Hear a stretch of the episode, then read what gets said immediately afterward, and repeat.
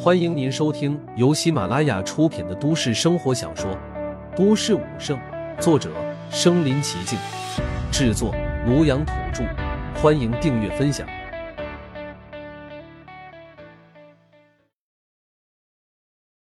第七十集，是与宏威武馆同生死共进退。最关键的一步到了。地面之上，宏威武馆修炼的或者休息的一众武者。突然被一声广播震醒，还没反应过来发生了什么，便听到了张志伟的声音从广播里面传扬开来：“各位宏威武馆的弟子，我是张志伟，非常抱歉，这么晚了还打扰你们的休息，但有一则公告，今夜必须通知。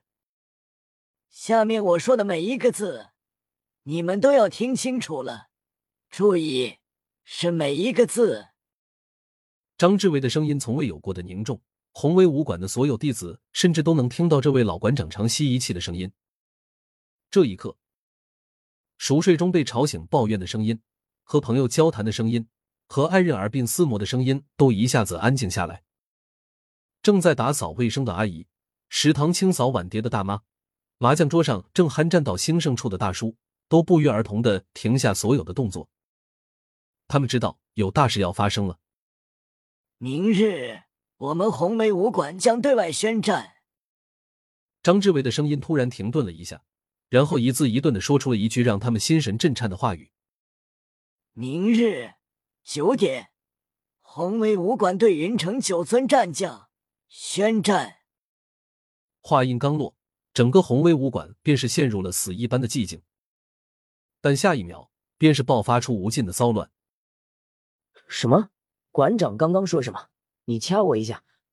有人似乎觉得是自己听错了，赶忙拉着身边的同伴，让他掐醒自己。我一定是做梦，太匪夷所思了。对战将宣战，白天我从来都不敢想的。一个刚刚被吵醒的弟子摇摇头，苦笑着躺回了被窝。他断定自己是在做梦。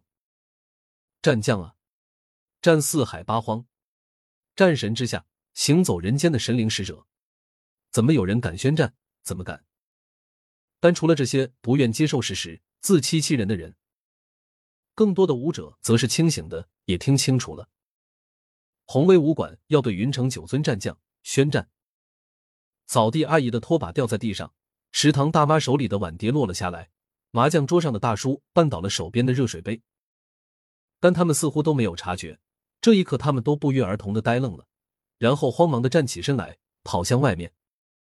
外面的大厅里面已经是一片纷乱，嘈杂声不断。大馆长是疯了吗？他知不知道他在说什么？宣战九尊战将，他怎么敢？这一刻，宗师不可如已经被他们忘到了脑后。他们只知道大馆长疯了，要拿他们一起送死。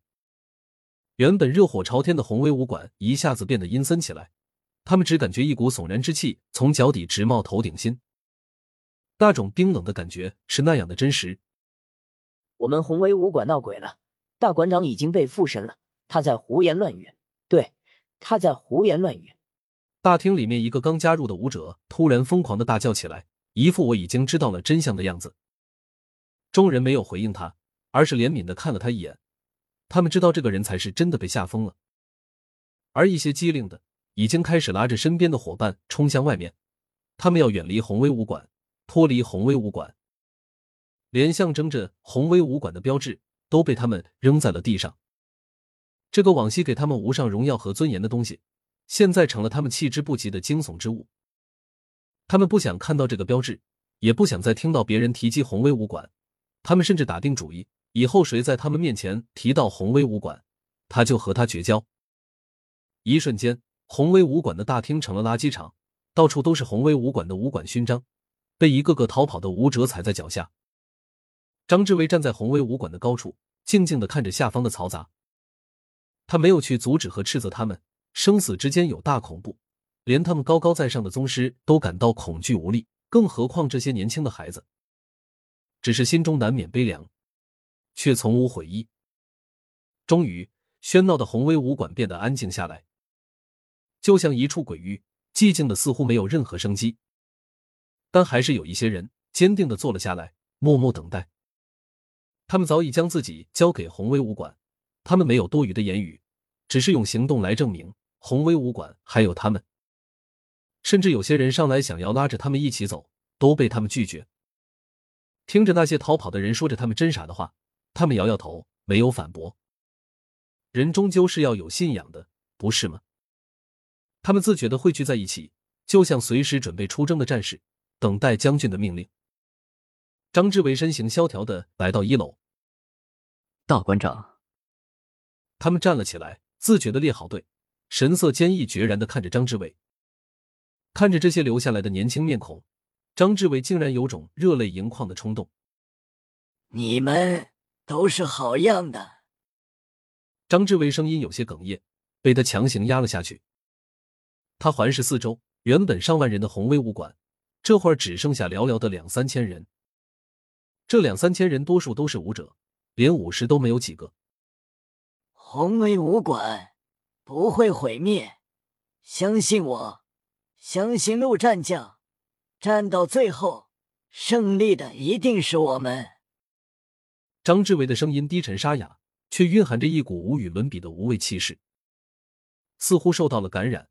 一个年纪稍大的武士站了出来，坚定的看着张之伟，大声的说道：“大馆长。”从我加入红威武馆的第一天，我就没有想过离开。无论红威武馆是生是死，我都会和红威武馆同生死共进退。是与红威武馆同生死共进退。人群仿佛火药遇到了星火，一下子被点燃起来。